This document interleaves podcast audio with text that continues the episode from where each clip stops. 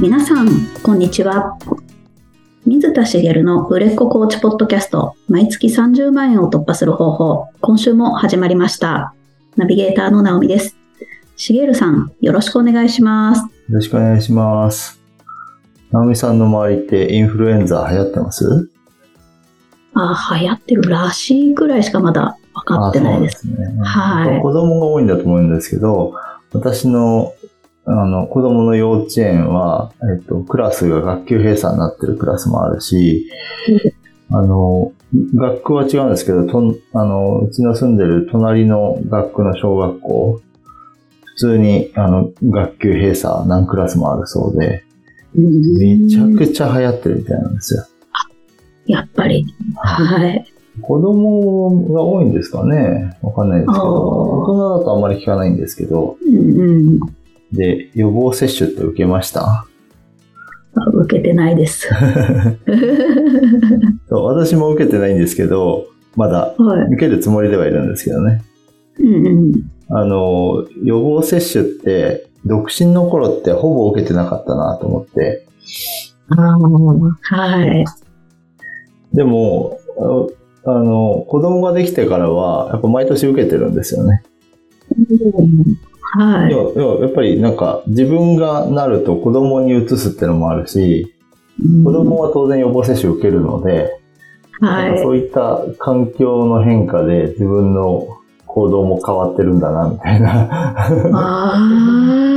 ことをすごい感じるというか、まあ意識も変わりますよね。まあ当然ね、あの関わる人が変わって、まあ自分がインフルエンザになっても、独身の時は自分が困るだけで、まあもちろんね、あの、関わる周りに仕事、職場で移すとかもあるかもしれないですけど、うん。まあ自分で休めばいいだけの話っちゃだけの話ですよね。はい。ですけど、まあ、あの、まあ、それもある意味無責任なのかもしれないですね、そういう意味では。うーん。まあまあ。仕はい事に強い意識を持ってる責任感のある人だったら、周りに迷惑をかけるからインフルエンザなんかなってられない、予防接種は絶対受けなきゃみたいな 人もいるかもしれないですけど、まあそういった意味ではやっぱり家族となると責任の度合いが違うなって感じるというか、自分が移すわけにはいかないし、自分がこうね、寝てる場所は家になるので。移す可能性は高いじゃないですか。職場だと離れればいいだけですけど。うんうん。いやそういう、まあ、違いがあるけど、やっぱり自分の意識も変わるというかね、行動も変わるというか、ああ、そっか。そう、そういうのを感じましたね。あーと言いつつ、まだ受けてないんで、早めに受けなきゃなと思ってるんですけど、うんうん。ちょっと早いですからね、流行るのがね、今年ね。そうなんですよね。うんはい11月ですからね。うんうん。はい。と思った次第です。ほど。私も受けようと思います。あ はい。で、まあ、あの、まさに環境が変わると意識が変わるみたいな話を今したんですけど、うん。環境を変えることで変えられないことがあるパターンの話を今日しようかなと思うんですけど、環境を変えることで変えられないこと。まあよく私が言ってるのは自分を変えたいなら環境を変えましょうっていう話をするんですよね。意識だけで何かを変えようとするのは難しい。うん。予防接種受けなきゃみたいな些細なことでも、まあいいかって言って受けなかったりするわけですよね。受けるはいあの、独身の頃はまあ受けなくてもいいって思ってたんですけど、受けなきゃと思っていても、重い腰が上がらなかったりして、変わらなかったりするじゃないですか。はい。それがもっとね、あの自分の根幹に関わることだったり、本質的なことだったり、重大な問題だったりしても、なかなか変えられないわけですよ。うん。で、それを環境を変えることで、あの、変え、変えやすくなりますよっていう話を、まあ以前からしてるんですけど、ただ環境を変えるだけでうまくいかないこともあるんですよっていう逆逆の話を今日するというかね、したいと思うんですけど、どういう話かっていうと、まあ、あの、よくあるパターンの話でお話していきますけど、転職したい人とか仕事を辞めたがっている人と話をすると、多くってやっぱり人間関係に悩みを抱えてるんですよね。はい。うんうん。で、仕事が嫌っていう人もいるんですけど、よく聞いていくと、仕事の内容は別に仕事だからそれぐらいしょうがないよねと思って転職するほどのことじゃなかったり、あと、転職する人にありがちなんですけど、結局似たような職種で転職、職種を探してたりする人って多くないですか？ガラッと変えて、まあ、例えば営業が嫌で営業を辞めたいみたいな話は聞くんですよね。うんうん。それはわかるんですけど、なんかこう、今までやってきたことと同じようなことで、職場だけ変えるみたいな。そうすると人間関係が、はい、まあ、関わる人が全員変わるので、人間関係が変わる。で、まあ、要は、あの、人間関係悩んでたり、嫌な人間関係を断つために転職するみたいな人もいるわけです。はい。うん。で、えっと、それでもちろん職場を変えたことで環境が良くなることもあるんですけど、うん、次の職場でも似たような人間関係の悩みやトラブルを抱えがちな人って結構いるんですよ。ああ、はい。うん。ありそう。ありそうですよね。はい。で、えっと、なんでかっていう話をしていくんですけど、まあ、環境を変えれば、こうね、変わるはずだって思うんですけど、うん、なんで環境を変えると、その、自分を変えたり、その、いい方向に持っていけるかっていうと、環境が変わることで、そこでのスタンダードに自分を合わせに行くんですよね。はい。なので、自分が勝手に変わってくれるっていう話なんです。ああ、うんうん。はい。うまく変えることができたんなら、あの、要は、その新しい身を置いた環境の基準があって、そこの基準に自分を合わせに行ったことで、自分自身も、その職場における自分自身が変化していく。はい。で、えっ、ー、と、良い環境を手にしたっていうふうに思えるってことになるわけなんですけど、うんうんまあ、職場環境があ変わっても、こう、同じような職種の場合だと仕事があって、仕事を通じて他人と関わるってことは変わらないじゃないですか。はい。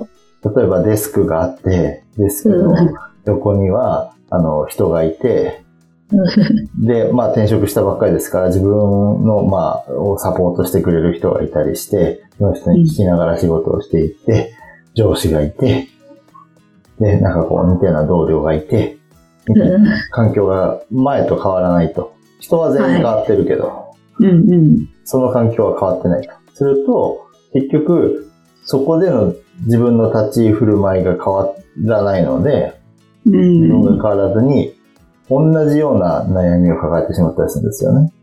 ああ、はい。うんうん、で、例えばですけど、人間関係の悩みってどういうのがありそうですか、職場だと。うん。例えば、仕事量がもう間に合わないようなものをたくさんふっかけられてしまうとか。うん。自分のキャパシティを超えた仕事量が、をやらされる。はい。うん、本当は、こうしたら効率的なのに、それをさせてくれようとしないとか、それを許可してもらえないとか。はい。そうですね。そういうのもありますよね。はい。で、例えば今のお話で言うと、あの、自分はこうしたいと思うのに、それをさせてもらえない。うん。で、こうしたいって思いがあるわけですよね。はい。それを、じゃあ、えっ、と、変え、それをこうしたいと変えるためのアクションを起こしてるんですか？っていうことがまずありますよね。うん、うん。起こしてるって言っても、例えば、こうしたいんですけどって言って、いや、それはダメだって言われて、結局ダメじゃないかって不満になるかもしれない。うんうん、このアプローチって、あの、本当にことを変えるときに十分なアプローチですかってことなんですよね。はい。はい。何が言いたいかっていうと、変えたいことを変えるときってエネルギーがすごいいるんですけど、変えようと思えば、どういう方法でやったらいいかちゃんと考えて、その人に対してどういうふうにアプローチすれば変えられるのかとか、職場での、その、それを変えるためにはどうしたらいいのかみたいなことを考えて変えたい、変える方法を模索していけばいいんですけど、全然やってなくて、私はちゃんと変えた方がいいと思うから上司に言ったのに。って思ってるかもしれない。そしたら次の職場でも、その、言われたことを、そのまま全部パッと変えられる職場の方が少ないですよね。はい。うん。その本人は気づいてないだけで、そうしてる理由もちゃんとあるかもしれないし、そうですね。うん。だから、自分がいいと思ってることを思い通りにいかないのを人のせいにしてるわけなんうです。ん。はい。で、えっと、も例えば悩みっていうと、馬が合わない人がいて、その人とこう、えどうしても関係上やりとりをいつもしなきゃいけなくて、いつもこうはい対立しちゃうみたいなうん。ことがあるときに、こう、そその人に対して自分はこう、嫌な態度をしたりしますよね。う んしますね。うん、そしたら相手もい嫌な態度で返してくるじゃないですか。はい。馬が合わない人に対しても、そその、馬が合わなくどんどんしていってるわけなんです。うんうん。で何が言いたいかっていうと、コーチングの考え方の中に一つあるのが、今起きていること、事象は全て自分が引き起こしたことだっていう考え方があるんですね。はい。特に人間関係えーに関わることなんですけど、人間関係っていう通り、相手の人と自分との関わりなんですよね。例えばその職場に不満があったとしたら、その不満の一つ一つは自分の行動によってそれを生み出していたり、あるいはその不満な事柄に関わる位置に自分を持っていってたりするわけなんです。うんうん。もっと言えば、その不満のある職場を選んだのも自分じゃないですか。本当ですね。はい。それはもちろん入る前は知らなかったでしょうけど、えーだから自責っていう考え方なんですね。自分が引き起こしてるんだと。はい。だから不満を持つとしたら自分に不満を持つわけですよ、本来。うん。難しい話ですけどね。はい。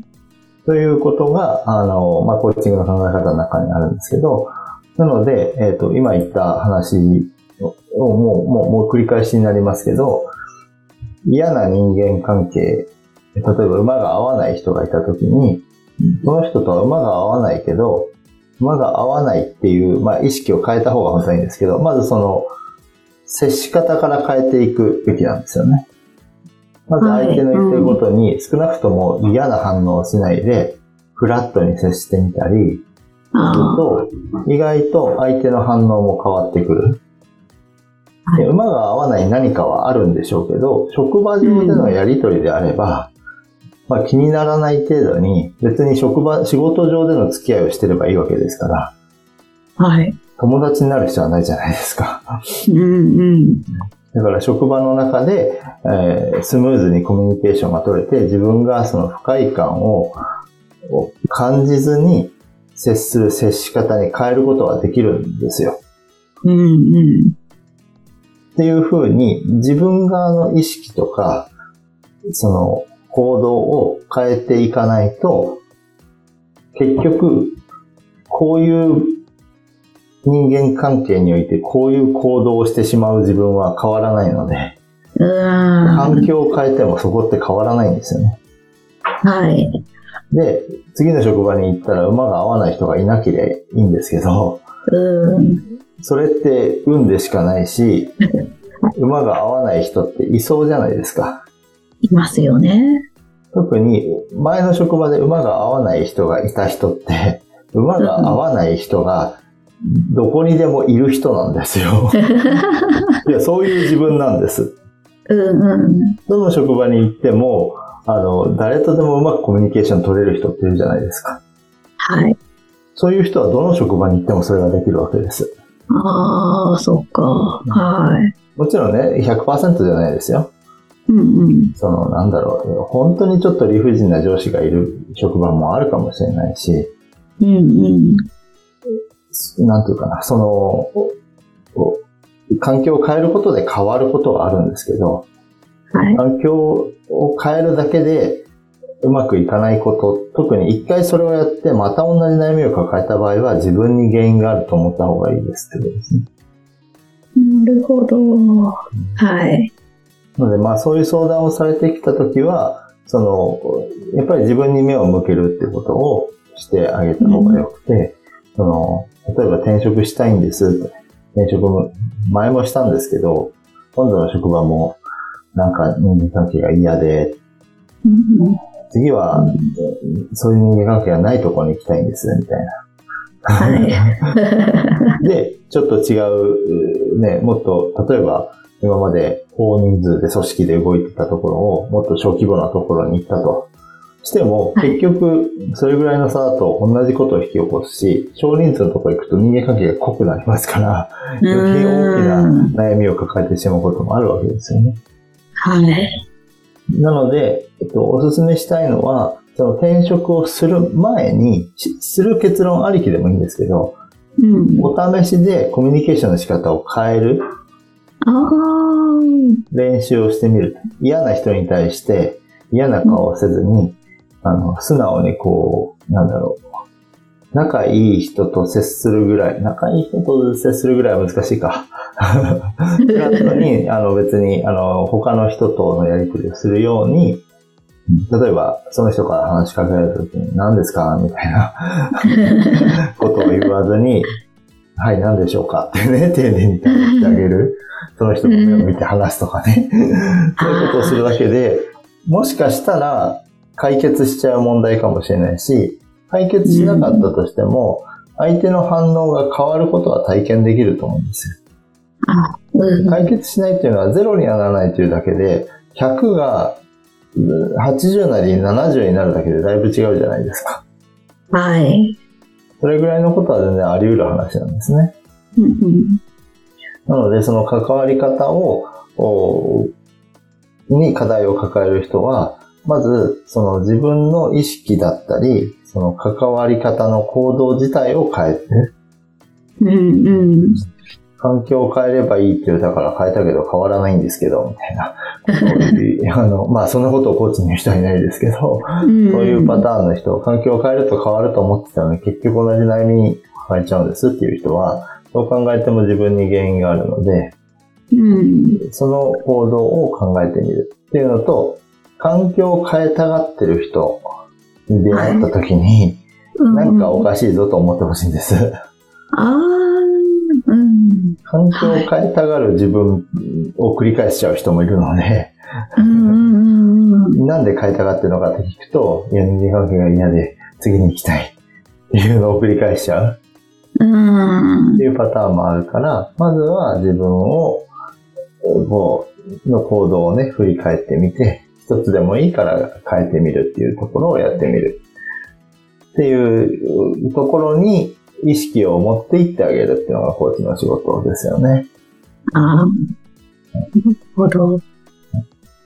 まあ、例えば夫婦関係なんかで言うと、あの、まあ、離婚するかしないかまで言ってると別ですけど、やっぱり、あの、相手は1対1で毎日会う存在なわけですから、そこを何とかしようとするじゃないですか。